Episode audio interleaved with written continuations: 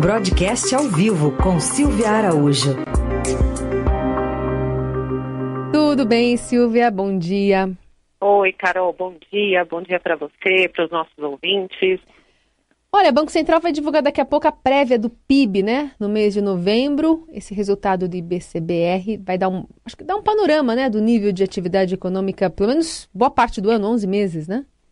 Exatamente, Carol. Ele vai dar aí um panorama do PIB. E esse mês de novembro foi um mês bem interessante aí para a gente observar. A gente tem falado aqui no jornal sobre o comportamento dos componentes do PIB no mês de novembro, divulgados pelo IBGE. A gente falou da indústria, que caiu em novembro 1,2%. Serviços, lembra a última vez que a gente conversou, a gente estava esperando ali serviços uma queda de 0,15 veio 0,10, uhum. e até um pouquinho mais ameno do que o pessoal estava esperando, mas de qualquer forma foi uma queda. E o varejo também, que teve alta, foi uma alta de 0,6, mas essa alta ficou muito abaixo, ficou ali 50% menos do que os economistas estavam esperando. Então, a gente, olhando para a indústria, serviços e varejo no mês de novembro, a gente olha que a fotografia desses dados que compõem o PIB não foi muito legal, não foi, é, não foi o esperado pelo mercado. E aí o que, que acontece hoje? Daqui a pouquinho o Banco Central divulga o IBCBR, o índice de, atividade do Banco Central, que é considerado, como você disse, uma prévia do PIB, e a gente vai ter uma fotografia do que, com relação a esse dado, esse dado do Banco Central, foi o PIB do mês de novembro e também no acumulado do ano. Que se espera é, desse IBCBR. Espera-se também um número negativo, que no conjunto o IBCBR mostre uma queda da atividade no mês de novembro. E aí, Carol, o que está acontecendo no mercado, principalmente no mercado de juros? Já existe uma estimativa, uma expectativa é, das negociações estarem embutindo um corte para a taxa de juros. Por quê? É, um corte é, da Selic de algumas apostas ali 50% do mercado está acreditando que esse corte vai ser de 0,25, ou seja, a Selic que hoje está em 4,5% ficaria em 4,25% uh, cento ao ano a partir de fevereiro, quando tem a reunião do Comitê de Política eh, Monetária do Banco Central. Essa reunião está marcada para o dia 4 e 5 de fevereiro. Por enquanto, tudo expectativa. Vamos ver como é que vem esse, esse indicador do Banco Central. Se ele vier é, muito negativo, essas apostas vão aumentar. Por que, que essas apostas aumentam? Porque toda a, a, todo o corte que foi feito da Selic ao longo do ano passado, claro, ele surtiu algum efeito, mas o efeito não foi o efeito esperado é, pelos economistas, pelas próprias empresas nesse ponto do ano, aqui é, comecinho do ano, já era para a atividade estar rodando um pouquinho mais rápido, se a gente levar em consideração que a gente está com uma taxa de juros bastante baixa, né? Mas, uh, como isso não está acontecendo nesse último trimestre do ano, pelo menos é o que os indicadores vêm apontando, o Banco Central daria mais uma injeção de ânimo para a economia, cortando mais um pouquinho os juros. Vamos ver o que, que vai acontecer. Por enquanto, é o que tem embutido nas apostas no mercado financeiro é que para fevereiro vem sim um novo corte de juros, mesmo que ele seja é, menor do que o Banco Central tem feito, que ele tem cortado 50 pontos nas últimas reuniões. E nessa cortaria é, 25 pontos. De qualquer forma, Carol, o governo continua otimista para o crescimento é, da economia em 2020. Né? Na terça-feira foi divulgado algumas projeções para alguns indicadores da economia, inclusive o PIB, e a estimativa do governo subiu de 2,32% para 2,40% de crescimento do produto interno bruto nesse ano de 2020. Embora seja 2,40, ainda é uma projeção conservadora se a gente pensar que tem integrante do governo que estava falando aí algo próximo de 3%. Então, números que saem às 9 às 10? O, os dados do PIB hoje? os dados de novembro que saem daqui a pouco às 9 horas. Ah, às 9 horas. é às 9 horas, deve ser um número aí, infelizmente, um número negativo novamente para essa coleção de indicadores que a gente vem conversando aqui no jornal. Tá, então a gente ainda atualiza aqui para o ouvinte do Jornal Dourado. E a reforma tributária, hein? Tá dando o que falar? Nem chegou no Congresso ainda, nem tem tantos detalhes assim, mas tá, tá, tá dando repercussão, né? Pois é, Carol. Na realidade, o que, que existe hoje? Existem duas propostas de reforma tributária que estão tramitando simultaneamente no Congresso. Uma na Câmara, que é aquela proposta lá com base no estudo do economista Bernard Api. Uhum. Essa, essa proposta, inclusive, ela já passou pela CCJ da Câmara, ela já foi constituída uma comissão especial para discutir essa proposta. E lá no Senado, o, também tem uma outra proposta, que é uma proposta que é baseada é, nos estudos do ex-deputado Luiz Carlos Rauli. Então estava até um, um, uma discussão ali no final do ano passado, logo depois que passou a reforma da Previdência, é, sobre o protagonismo da reforma tributária, se seria do Senado ou se seria da Câmara.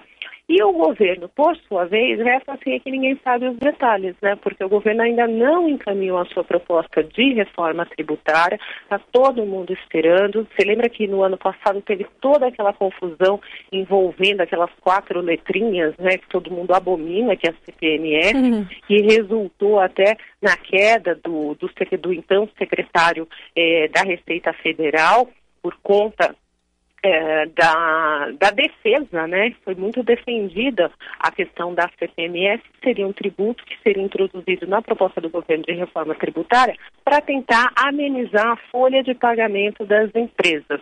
Mas Uh, o, o, presidente da Câmara, Rodrigo Maia, e também o senador Davi Alcolumbre, que é o presidente do Congresso, presidente do Senado, falaram que eh, tanto na Câmara quanto no Senado CPMF não passaria de jeito nenhum e que o governo arrumasse ali uma outra forma para compensar essa desoneração da folha das empresas.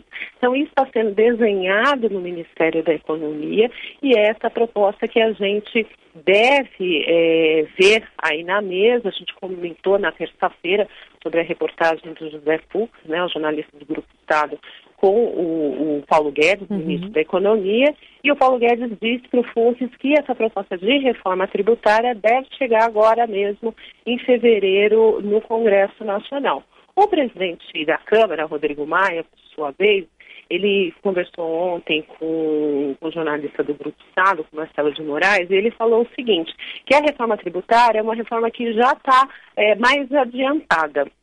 E ele acredita que pode passar no primeiro semestre desse ano. Mas aí precisa combinar com todo mundo, né, Carol? Precisa combinar com a Câmara, precisa combinar com o Senado e precisa combinar com o Executivo. O que eles estão tentando fazer é formar uma comissão mista, uma comissão especial mista para essa reforma eh, tributária, onde tenha senadores e deputados, para tentar fazer um consenso entre essas três propostas surgir um texto único e esse texto único ser aprovado aí nas duas casas. Tem muito trabalho para ser feito e olha, Carol, não se acredita que essa reforma seja aprovada nesse primeiro semestre, como diz aí o presidente da Câmara, Câmara Rodrigo Maia. Tem muita, muito detalhe para acertar, muita coisa, uhum. harmonizar ICMS dos estados, enfim, é uma proposta extremamente complexa. Se a gente olhar um pouquinho para trás, reforma tributária se discute no Congresso Nacional há mais de duas décadas. Sim, sim. Aliás, essa proposta que você mencionou do, do economista Bernardo Api é a que o governo não queria muito emplacar, né? É, é uma proposta que o governo gostaria de enxertar algumas coisas, uhum. né? Que é a proposta que unifica alguns impostos, principalmente a parte dos impostos federais, e deixaria a questão do, do, da, do ICMS, que é onde pega mais as discussões, deixaria para um segundo momento. Hum. Então, a primeira parte, o governo chegou até a falar em faseamento dessas reformas. O que significa isso? Fazer essa reforma tributária em fases. Primeiro a parte federal é a parte onde o governo, a União tem o controle sobre os impostos, então seria mais fácil de harmonizar esses impostos uh, para se ter uma, uma arrecadação mais eficiente, enfim. Não vai mudar o peso do, do, tributo, da quantidade de tributo sobre o PIB. Então, por exemplo, essa carga tributária que hoje existe, que é mais de 33% sobre o PIB, ela não deve ser amenizada. O que a reforma tributária vai tentar fazer é que esse, esse, toda essa questão arrecadatória ela seja mais eficiente cortando ali algumas brechas de sonegação enfim, fazendo com que a arrecadação seja eficiente para que a distribuição dos impostos também seja mais eficiente. Uhum. Então, vamos, vamos conferir como é que vai ser desenhada essa proposta, porque ela vai ser é, um, um pedacinho de cada casa.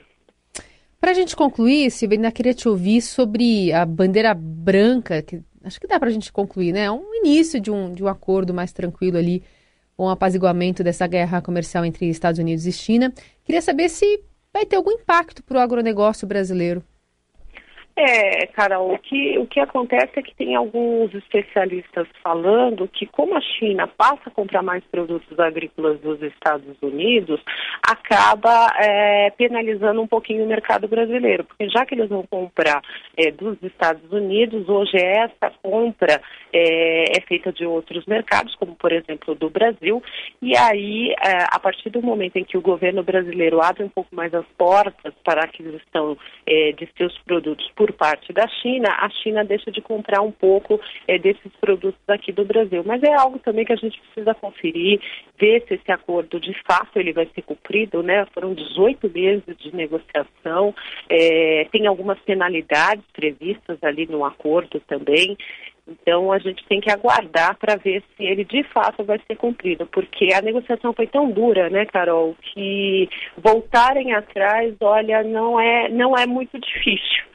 e aí tem uma segunda fase do acordo também que começa a ser estudada, né? Ontem o pessoal ali do governo americano, o secretário do Tesouro, falou que já estão começando a trabalhar nessa segunda fase do imposto, suaviza tarifas, eh, mais algumas tarifas impostas nos últimos meses, né, para a compra dos produtos chineses e também é, a questão de algumas sobretaxas.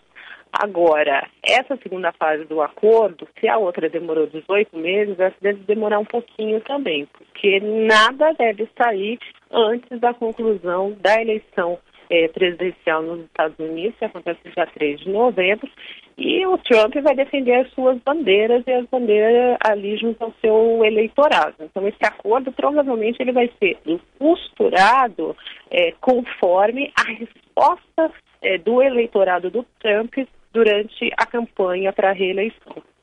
Ah, então só depois da eleição. É, essa, Trump, segunda fase, essa segunda fase, qualquer é, porque você imagina, se nessa primeira fase o presidente Donald Trump já atendeu ali algumas demandas que inclusive eram promessas de campanha com uhum. relação é, às negociações com a China, as relações com a China, você imagina agora que ele está tentando disputar uma reeleição. Então, ele vai colher ali nos seus comícios, vai colher ali é, de pesquisas de opinião, porque certamente isso vai entrar nas pesquisas de opinião, o acordo da China, o avanço para a fase 2.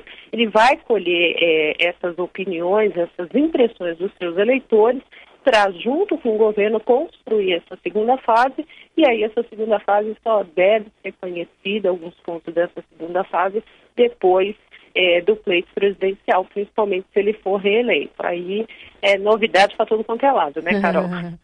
é, vamos observar então. Muito bem. Silvia Araújo, conosco aqui no Jornal Dourado. Obrigada, Silvia. Bom fim de semana. Para você também, Carol. Eu volto em fevereiro, vou tirar duas semanas de férias. Eu volto justamente na semana da reunião do Copom, tá? Boa. Olha que engraçado, eu também. Ah, então. Então ah. Então voltamos juntos com política monetária. Isso mesmo, dia 4, é isso, né? Quarto, é dia 4 de fevereiro. Muito bom. Dia 4. Então, então boas férias para você, pra tá? nós. Um beijo. Um beijo para os ouvintes.